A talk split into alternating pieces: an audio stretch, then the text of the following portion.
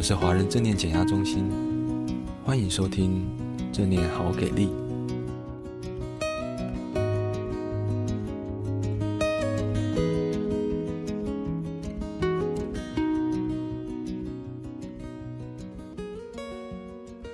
学习正念的基本原则或态度：非用力追求 （non-striving）。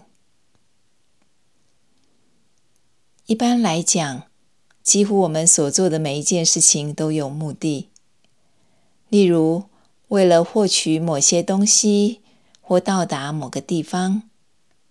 然而，在静观练习中，这样的态度可能会导致不小的阻碍，因为静观其实不同于人类其他的活动。即便静观需要很多的努力与能量，但终极而言，静观是无为的，是非行动的。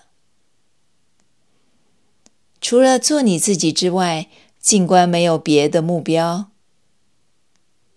有趣的是，你已经是你自己了。这听起来有点吊诡，又有点疯狂，但恰恰是足以引领你朝向新方式来看待自己。少点儿追求，而多点儿同在。这来自于刻意培养非用力追求的态度。举例而言，当你坐下来练习静坐时，你想着：“哦，等一下我就可以放松了。”或是我会变得更有智慧，我将可以控制疼痛，或成为一个更棒的人。这时，你心里已经给自己设定一个应该达到的境界，这也正暗示，其实你现在是不好的。如果我能够更冷静、更聪明、更努力、更这个、更那个，就更好了。如果我的心脏能更健康，膝盖能更强壮，那该有多好啊！但是现在的我是不好的。这种态度会侵蚀正念的培育。正念要求纯然专注于当下所发生的一切。如果你是紧张的，就专注于这紧张；如果你是痛苦的，就尽所能的专注于痛苦；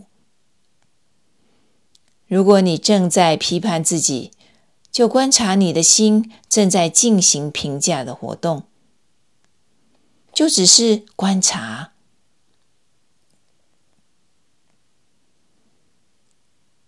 请记住。我们允许分分秒秒所经历的一切存在于当下，因为它已经是如此了。只要单纯的在觉察中拥抱、涵容它，不需要对它做任何事。许多人听了医师的建议，前来减压门诊。